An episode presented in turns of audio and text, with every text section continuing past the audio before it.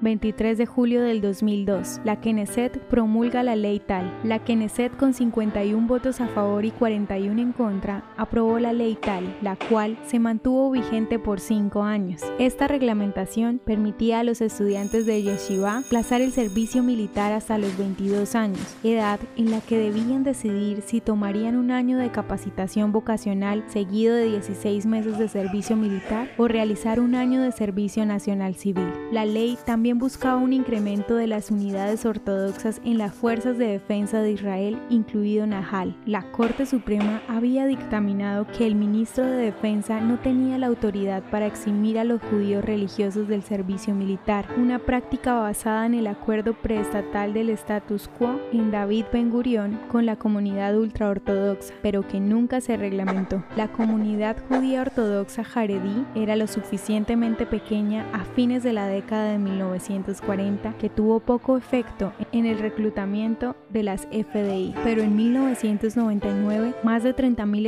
estudiantes de yeshiva al año evitaron el servicio militar. La ley finalmente se declaró inconstitucional en el 2012. Este problema político permanece y fue el motivo de la disolución del gobierno de Benjamín Netanyahu en 2018. Esta ley estuvo nuevamente en la agenda del gobierno que asumió el cargo en junio del 2021. ¿Te gustaría recibir estos audios en tu WhatsApp? Compartimos nuevos episodios todos los días. Suscríbete sin costo alguno ingresando a www.hoyenlahistoriadeisrael.com. Hacerlo es muy fácil. También puedes encontrarnos como arroba hoy en la historia de Israel en Instagram, Facebook, Spotify y otras plataformas digitales. Comparte este audio para que otros conozcan más acerca de Israel.